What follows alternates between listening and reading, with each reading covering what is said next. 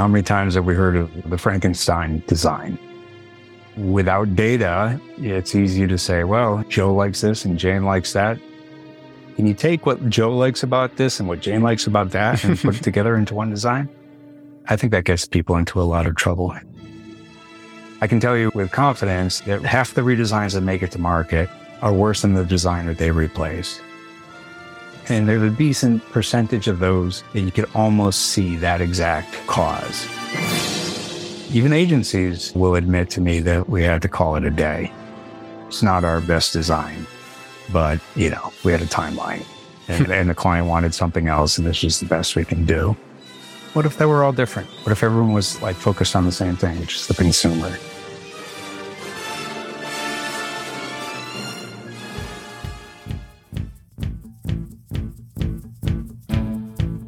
Packaging design should seduce, inform, and even save the planet. I'm Hernán Braberman, and this is Branderman, the podcast where I talk with experts to uncover what it actually takes to make a positive impact on consumers, the market, and society. Warning keep this podcast out of the reach of close minded marketers and designers.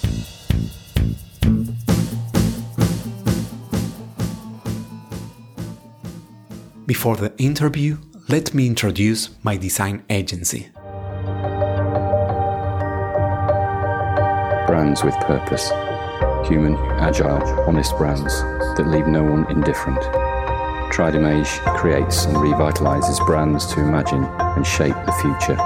Tridimage, the branding and packaging design agency for bold brands. Today, I had an eye opening conversation with Steve Lamoureux, founder and CEO of Designalytics, a company focused on developing next generation solutions for design performance measurement to help brand grow through design. As a former brand manager at Procter & Gamble, Steve's passions for package design research led him to establish Designalytics in 2018 to realize his vision of a syndicated, standardized design performance measurement and pre-market design testing solutions. In this episode, we unpack the key metrics and performance dimensions of package design and learn what it takes to create a winning design that captures consumers' attention and desire. Steve shares invaluable insights on how to pull on the emotional strings of consumers. We also discuss the importance of saying important things better than your competitors and measuring the emotional component of a product. Today with me, Steve Lamoureux.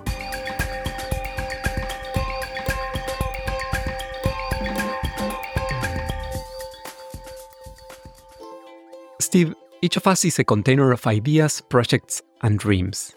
However, we can't read the label when we are inside the jar. What do you think your label says, or what would you like it to say? I guess I'd like it to say new and improved. Always new and improved.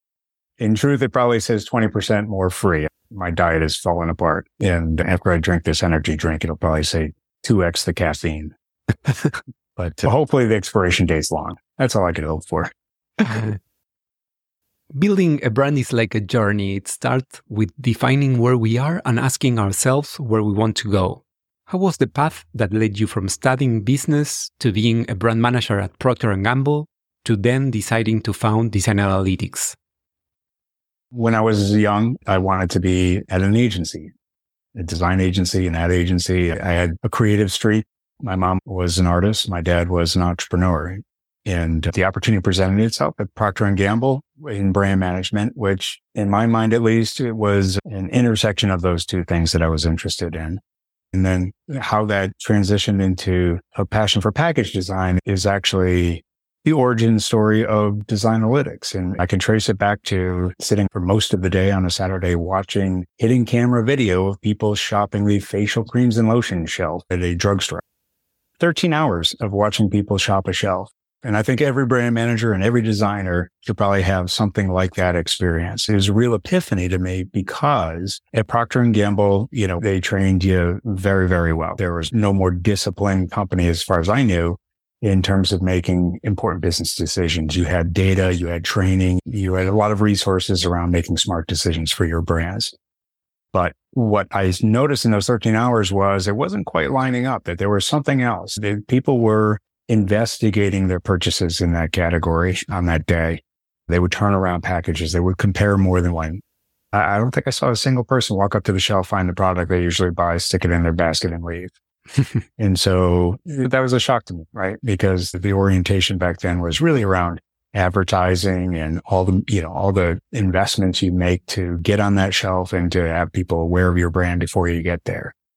That epiphany of this mismatch between what's important and what drives those millions of tiny little decisions that people make, the data and resources that I had available to make sure I was doing the right thing around design ultimately led me right to where I am today, which is starting a company that would fill that gap that I had as a 22 year old you know, how can, how can I better know? Is my current design right?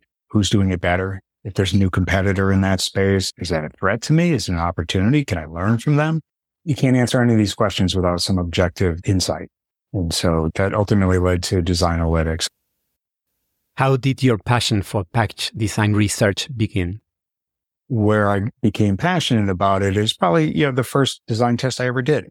And it's funny because the design in question was actually a new product we were about to launch. This was my project. We were in a final go no go meeting. And then someone brought up some subjective comment about the package design. And everyone got scared enough that they hit the brakes and they said, we need to do some package design testing. My passion has come from the realization that there is something that can have a tremendous impact on whether or not you're growing or declining it just needs somebody to figure out how to create that feedback loop for smart designers, for great brand managers, for strategists. So that's pretty much been the focus of my life. Decoding's buyer's relationship with design is a complex challenge.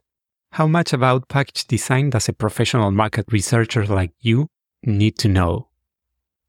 When it comes to research, especially with the design community, there's a lot of questions around whether or not you can trust consumers or data. And that's a well deserved skepticism that the industry has.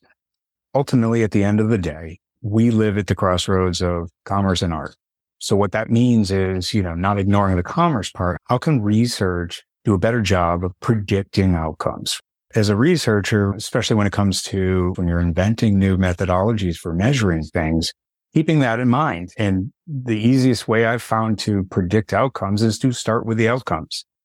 It's something that not enough researchers are thinking about is how does this relate to what actually happens, right? We get into the science of what we're measuring and how we're measuring it. We build databases. We compare to the databases. We measure brain scans. We incorporate AI into the analytics. But at the end of the day, if you're not predicting what's going to happen from a business perspective, then we're not doing our jobs as researchers. And so we had a very clear mandate at Designalytics, and that was first track a lot of redesigns that occur in the market, hundreds of them. And when the results come in, i.e. six months later, when you see whether sales went up or down before and after that redesign, then you can work backwards and say, okay, well, you know, what kinds of measurements did we make that was predictive of that outcome? The hard part is getting that data you know, you need that data set of what actually happened and tracking all these redesigns and when exactly did they launch so you can do the analysis correctly. So for me, to answer to the question of how do you deliver value as a market researcher, it's either building the tools or applying the tools such that you can predict how consumers will react. What does it mean that you measure package design on a syndicated basis? How does it enable better design performance? syndicated measurement is essentially we'll measure things that no one asked us to measure, right? And then we'll make those reports available. Where it plays a unique role for us is when you do that over a series of years, you create this observational data set of design performance across many different factors. You know, there's findability and standout, the usual suspect. But then there's a whole bunch of other interesting things to consider, like what does the package communicate? How do people perceive it? Do they prefer to purchase the new package over the old package? So what syndicated means is we measure specifically 130 categories as of today, but it's continually growing. Within a category, we're measuring 12 different designs. Within those designs, we measure the new and the old design if they happen to change over the course of the year. Think of it as Nielsen or IRI syndicated scanner data we're measuring these things and making them available. As an individual agency or designer or brand manager, You can't just snap your fingers and create research that studies your whole category over years. What it's done for us mostly is two things. Unlock what kind of metric should you be focused on when you're trying to make decisions between designs. But it can also prove that design has a tremendous impact on sales. That's actually the bigger picture here because it's something that the industry I don't think has fully embraced even designers may not have fully embraced that in fact design has a tremendous impact on outcomes. Very often people will say, well, what about all these other factors? You know, what about advertising? What about distribution? What about price? And What about competition? But if you look at design, which by the way is integral to all those other things, I sat there with a stopwatch for the Super Bowl and I timed the amount of time that a package was shown during those commercials. And there was something like 16 commercials I think it added up to about $80 million was spent to put that package design in front of people on their TV screens during a football game. And so that's the thing that people don't understand is that if that package design that's being shown is more compelling or more memorable or makes you hungry or makes you believe that your clothes are going to be clean, then you are more likely to purchase it when you get to the shelf. It's not just about the shelf. It's about all of those little stories and interactions and touch points that these brands have. Very much is transmitted through that package design. So in truth, now that I have all the data, now that we've had this syndicated look at the industry, we can prove very clearly that when you improve certain aspects of your package design, your sales will also improve. And that's really opening up a lot of new conversations at these companies. Which package design metrics are most predictive of success in the market? Purchase preference, communication, find time, likability? For many years, I think people were looking at the wrong things. So I can tell you that, for example, asking people how appealing a package is will tell you nothing.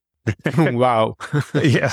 And I can say that because the correlations are even less than zero you know, which would wow. would argue actually you want something that's a little less likable. so if that's the case, what is highly correlated to outcomes?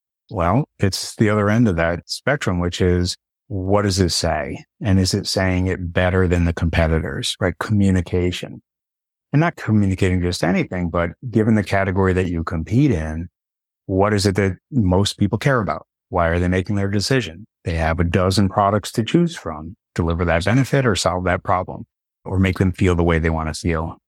If you can communicate those drivers of choice better than your competitors or better than your last design, you will see an increase in your sales. What that means is if the secret here is say important things better, you should know what the important things are and then be very cognizant of how well you communicate those things, not in a vacuum, but relative to the other products that they can choose from. And then at the top level, what that leads to, which is another metric that we have, is purchase preference.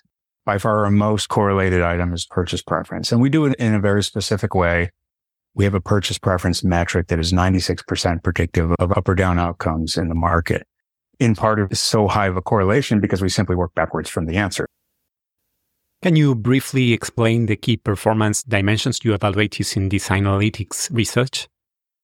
We actually measure a lot of different angles of design because our orientation is really around growth. You can think of those in certain groups. The most predictive group is what we call conversion metrics. So this is the ability to create a heightened desire for a product. Another one is communication, which we've also talked about. And there's a third one in that set, which is called associations and sentiment. It basically fills in the gaps that we have for our communication exercise. So we are able to measure the communication of important things better, right? That secret to success. There's a small blind spot for brands for whom the emotional component is important. And so that third piece just basically says, okay, you're going to be staring at a white screen here. And then when you click the button, you're going to see something just like a, like the old Rorschach ink blot tests. And what we want to know is the first thing that comes to your mind. And so what you can do is look at what that first thing is that came to their mind and detect any kind of emotion behind it. So they say delicious, yummy, awesome, great, love. Obviously, those are all positive. And then there's other words like, you know, boring, dull, plain. So those are the negative words. You can understand what is the overall emotional component of that product. Now, does that matter in band-aids? Mm, probably not. Does it matter in baby food? Absolutely.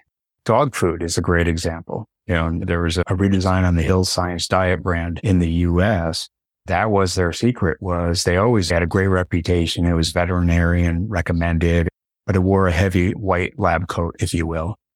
And so what they did with a redesign they had done, they found the very best pet photographer in the world and just had him go to town and just showcase these incredible images of dogs, very large on the package design. Still had the lab coat, but now it was, you know, a lab coat wrapped in a furry exterior. And that drove a lot of emotion for the brand. That brand grew $100 million in the next 12 months and the 12 months after that and the 12 months after that. There's traditional metrics that everyone measures, which is standout and findability. We call those capture metrics. Why are they important? Because if you're not seen, you can't be bought. But it turns out that increasing conversion is a much larger lever for growth than being seen by 5% more people. In theory, if you're seen by 5% more people, then you know, maybe you can grow your business by 5%. But you could double your business, you could triple your business if you can affect the conversion. Because the truth is that people on average see roughly six or seven products in the first four seconds at the show. Getting better than one sixth the conversion rate can really turn into massive growth for your business. The third set of measures here really get into mental availability and distinctive assets and even down to the design element engagement. You can do eye tracking research and find out what people look at, but that won't tell you what they're thinking when they look at it. So we have element engagement and resonance exercise that allows you to really understand, is there something on my package that should stand out more? But even though it's, you know, small and obscure on the package, a high percentage of people notice it and really like it. Well, that can be an interesting diagnostic as you try to improve your package design. What is polarizing? What's the most engaging part of my package design? So there's some diagnostic elements that aren't about growth necessarily, but more about how do you make refinements and tweaks that'll get you to growth. Everything we do is what's considered a behavioral exercise. What is that? It's not a survey. We don't ask a ah, question okay. with a five point answer. They're all games and exercises and images. And it's quite engaging and fun actually to take our research. In terms of the data that behavioral exercises creates, it can be both quantitative and qualitative.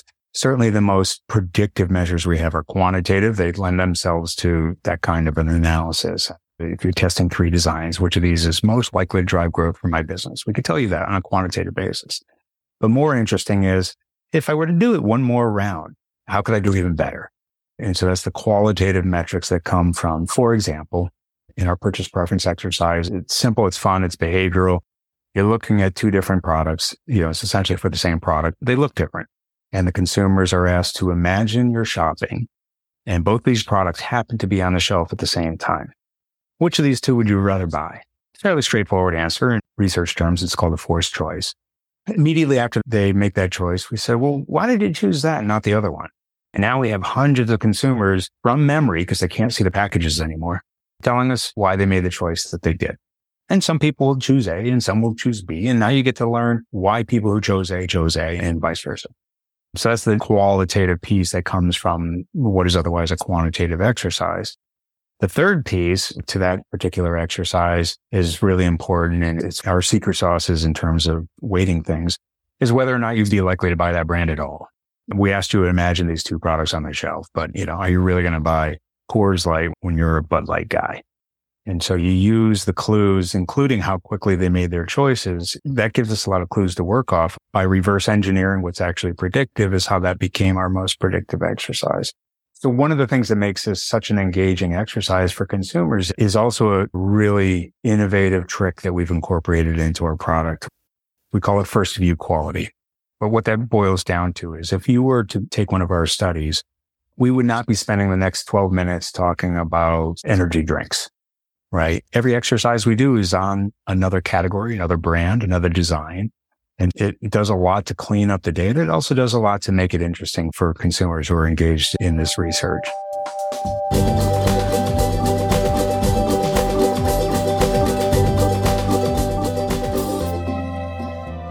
Brand design is the most consequential and the least understood marketing asset. The issue with package design has never been a lack of impact, it's been a lack of measurement. When is the right moment to embed research throughout the package design process? Is it better to inform the creative brief than to test early creative routes, for example? Because we're relatively new and people may discover us mid process, is that when they join us mid process, I have one example where an agency provided us with nine different designs that they were thinking early in the process and all nine failed. The current design was better than any of the nine they came up with. And they were great designs. And they certainly followed some of the major trends in the marketplace. But when that happened and you read the verbatim responses from consumers, you realize, oops, okay, the brief might not have been exactly right. We made some assumptions that focused our effort in the wrong place. That speaks to the importance of learning in the beginning how people react to the current design and its competitors. So that can be tremendously helpful in terms of saving time, getting to the right answer quicker with a good creative breeze. That said, the next stop in the process, which really has always been our goal. We think that the most of the value comes from the early to mid stages. It's where you're supposed to be exploring and iterating, right? And so if you have a creative brief, there's a number of ways to answer that brief. And the best thing you can do on a first round is to try north, south, east, and west, right? They're all trying to get to the same destination, but maybe with different approaches, different hierarchies, different elements. Maybe some are closer in to the current design. Maybe some are, you know, going out further than that. So if you do that first round with something that's predictive, so focus groups, not so predictive. Great for certain things, not great for understanding which direction is most likely to succeed. Eight people in a room, 16, you know, you do as many focus groups as you want. It's never going to be that helpful. But if you can have a tool that is highly predictive of ultimate outcomes and you can apply that during that experimentation phase, that can put you on the right path very quickly, even if it's the wrong path. So that example I gave of nine strikeouts in a row, sorry to use the American analogy there. Even in that case, in the very next round, they were able to be in the top 10% of our database because of what they learned in that experimentation phase. So you don't even need to have a winner in that first round. You just need to try a bunch of different things. And when you realize, you know, what worked and what didn't work and understand why things worked and didn't work, as a creative, you will be inspired with the right answer, or at least inspired with some pretty good hypotheses. Doing that can shorten the process. It can bring the client on board, right? We know a lot of times you present work and, and it just comes down to you've got multiple people in that meeting and they all have different opinions. And then they try to, you know, come to some kind of a consensus and that's no way to design something. But if you come to them with the different designs and how consumers are reacting to them, suddenly they find themselves on the same page very quickly. So it can be efficient. It certainly can end better because now you're designing for the consumer, not for the, the client team necessarily or for your peer group. So yeah, it's that early stage before you start. And importantly, in that experimentation phase, having good, reliable research can really make the difference. That's great. Yeah. That's the way that we designers can find inspiration in the space between creativity and analysis. For brands who want to do a package design overhaul but don't know where to begin, when should they consider to make a revolution instead of just an evolution? My general answer is try them both and see which one works because there's a good chance you're going to be wrong. And if you just pick one, but if you can test that range, the great thing with the big bets or big changes is not necessarily that it will be the right answer, but you'll learn something, right? I hear of clients giving a number between one and 10. Where are we on evolution versus revolution? We're about a five or six. And so then the creatives go off and they design something that's in that theoretical space. When in fact, you know, maybe you should be doing read a nine, you know, broaden that space, at least early on. Because otherwise, how did you arrive at that number? Is it fear driving that number? Uh, on the flip side, some people are a little too fearless and they're willing to make big bets with a brand that's been around for, you know, 100 years and oops. So really the evolution versus revolution, as well as, you know, any of the other uh, spectrums that you can think of in terms of designing, you can test your way there. The one humbling thing I learned is that even after having tested thousands of these designs, my ability to predict how consumers are going to react has gotten no better over the years. I'm woefully bad at that game. It's a little humility that we all need to have sometimes when you're in this space, when you're at the intersection of art and commerce. Why did you decide to host the Design Effectiveness Awards?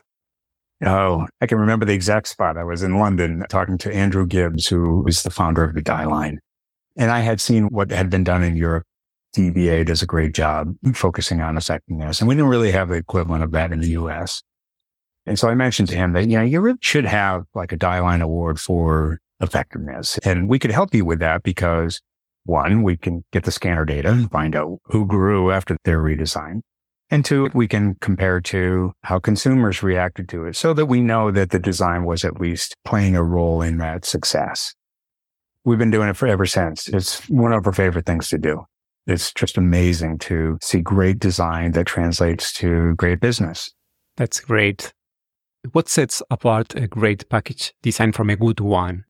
What qualities must design have to stand out and be distinctive? Well, here's the great thing. I could tap a few keys on my keyboard and look at 550 redesigns and go to the very best of those and look for patterns among the best. And I can do the same on the worst if I'm trying to avoid mistakes. Yeah.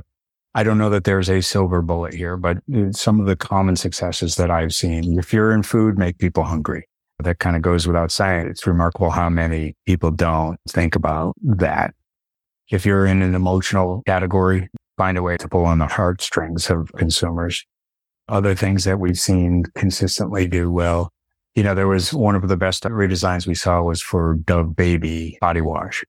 And where previously it very much followed the brand standards of adult Dove products, this one got more playful and consumers really reacted.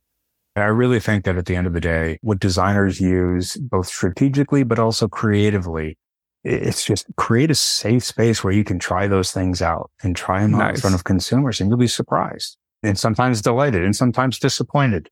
But that's what you're there for. You're there to try those, perceive value for the products that, that you're designing for. Steve, what is the worst design crime you have ever seen or perhaps committed? oh, goodness. I guess, you know, a couple, a couple things come to mind, but hubris is probably pretty high on the list, right? When we've seen spectacular business failures out there that might have had design to bank.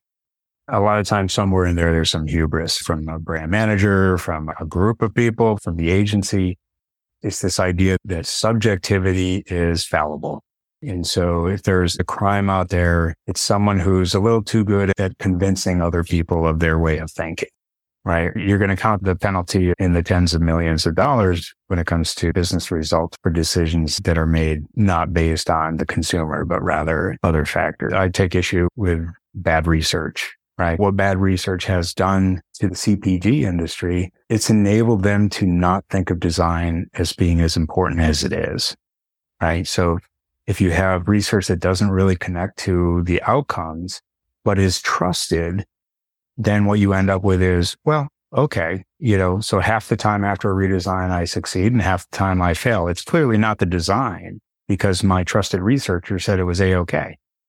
There's a much bigger crime involved here where people, I can't even say they lose faith. They never had the faith. They think of the design as just dressing, right? When I was a brand manager, I inherited a brand. Most brand managers inherit a brand.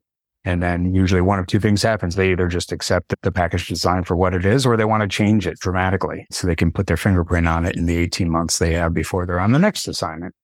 and so neither of those is necessarily the right answer. Now I propose we play a game. As you know, a ping pong table is a must in many creative studios. So I will make you a series of brief questions and you have to choose one or another concept. And if you want, you can explain why you choose it. Are you ready for Brandersland Ping Pong? I am ready. I'm a marketer or I am a researcher? Ooh, a marketer. I'm a marketer who appreciates research. a marketing conference or a branding conference? Oh, branding. Yeah, branding. Qualitative or quantitative? Absolutely both. Quantitative can only tell you that you're making a mistake. Qualitative tells you what mistake you made. Focus groups or gut feelings? Oh, neither. Conceptualization or execution? That's a tough one. Execution. You know, I saw a sticker on a package the other day and the words I could read said 100% ocean bound plastic, which, which I took to mean that the company would come by my house when I was done with the product and throw it in the Pacific Ocean. so sometimes Uh, yeah, the, the best ideas die in execution. So I'm going to say execution. Research for a big established brand or for a small emerging brand? I like the challenges of both. For a small brand, packaging is everything.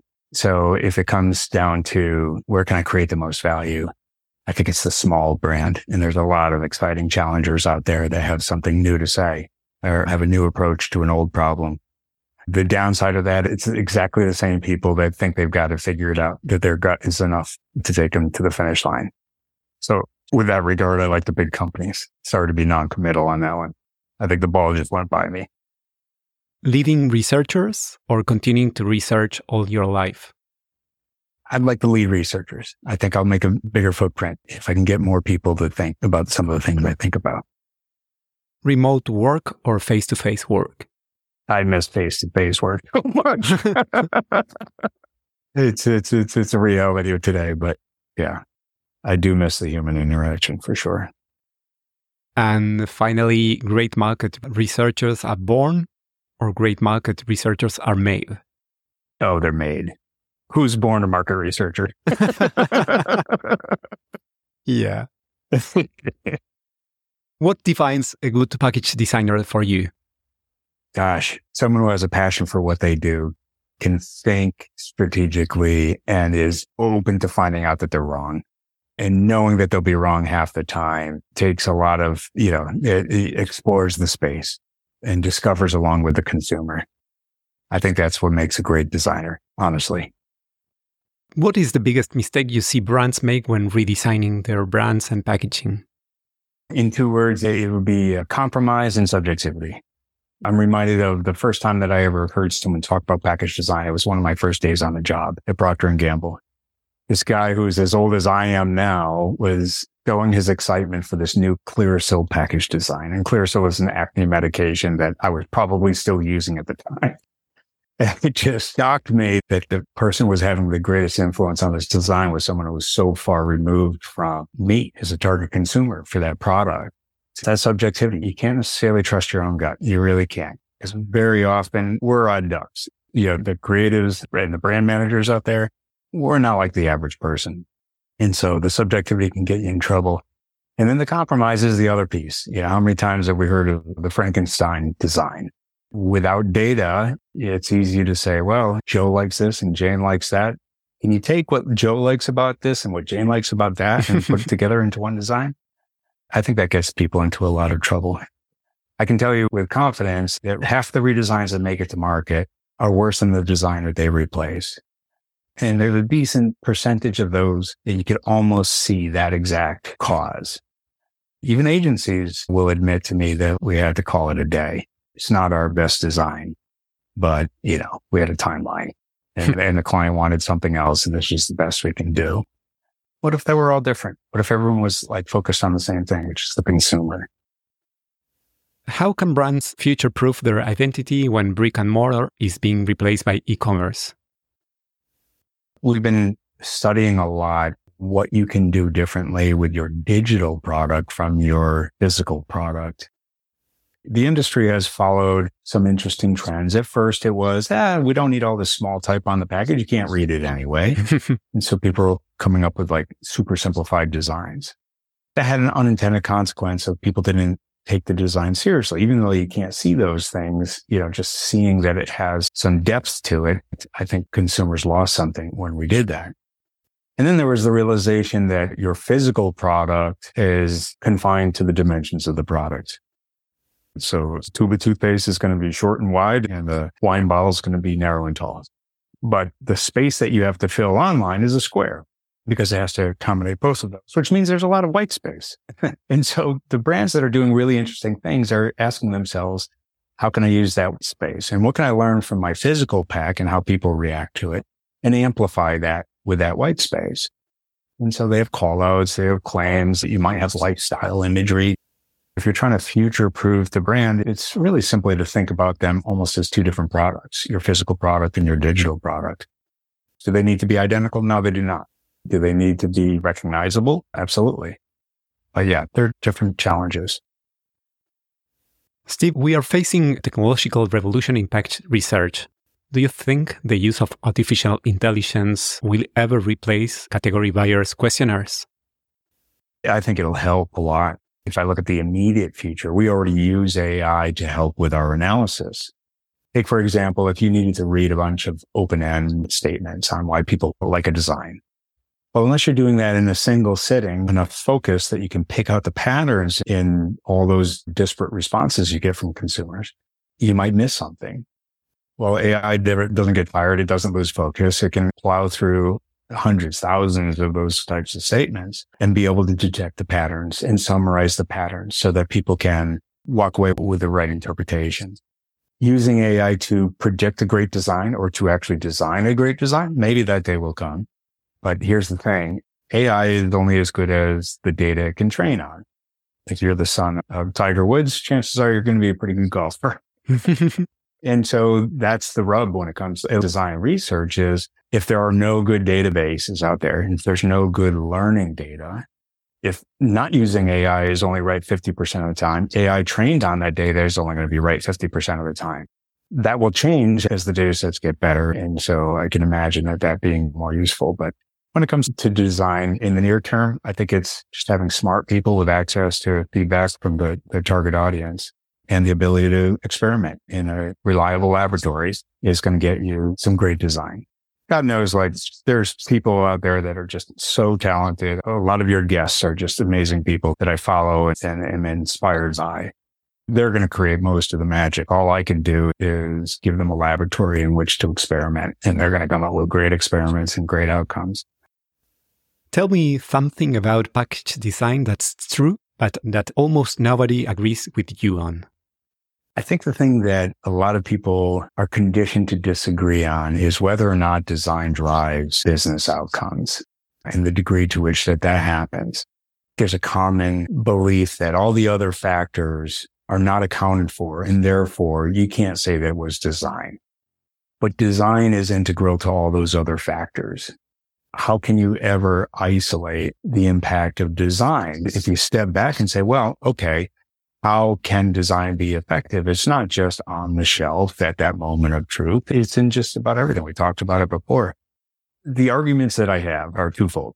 One is people tell you consumers can't tell you what they want. And my problem with that statement is that they're not finishing the sentence, which is until they see it and they can buy it. Because the truth is consumers tell us what they want every day, millions of times a day.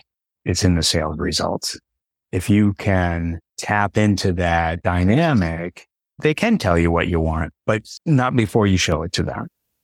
The other thing I take issue with is this idea that you can't isolate the impact of design. And they're both right and wrong. They're right in that it is not an isolatable thing, but that is not to say that it is not having a huge impact because it's making everything else work better. All those other factors that people point to, which is the reason why you can never prove that design is effective in fact, use design to be effective. If you're spending a million dollars on an ad campaign and it features a product that doesn't really convey the promise that the ad is setting up, you're wasting your million dollars. If, however, that package design gets people's attention, it, it makes sense that that's a, a product that would deliver that benefit, then you're going to make more than a million dollars for that investment. Those are two common myths, I think, in this space that, that I'm often getting into the arguments. If you could just take a pill and learn any subject, anything, what would it be? How to speak Spanish. So I could do this podcast in Argentinian tongue. what is the most important thing on your to do list for your professional life? What is your next adventure? Well, I've been on this adventure for 35 years, so I'm not sure that's going to change anytime soon. I think we have a lot of ground to go, you know, for people like yourself and your listeners to be understood and respected for the value that they're creating in the world. That's not something that's going to change overnight. So that's what I'm focused on for some time now. Steve, it was a pleasure having you on here on Branderman. Thanks for showing that design drives growth and for giving designers actionable insights that help us create better packaging. You are really bridging the gap between research and design. Well, thank you. It was a pleasure to be here. I appreciate it. I hope you have enjoyed this conversation as much as I did. You can check the episode notes for all the relevant links. I also invite you to follow me on Instagram and on my website, branderman.design. Follow the podcast in your favorite app so you don't miss the next episode of Branderman, the podcast where we try to uncover how to make a positive impact on consumers, the market, and society through package design.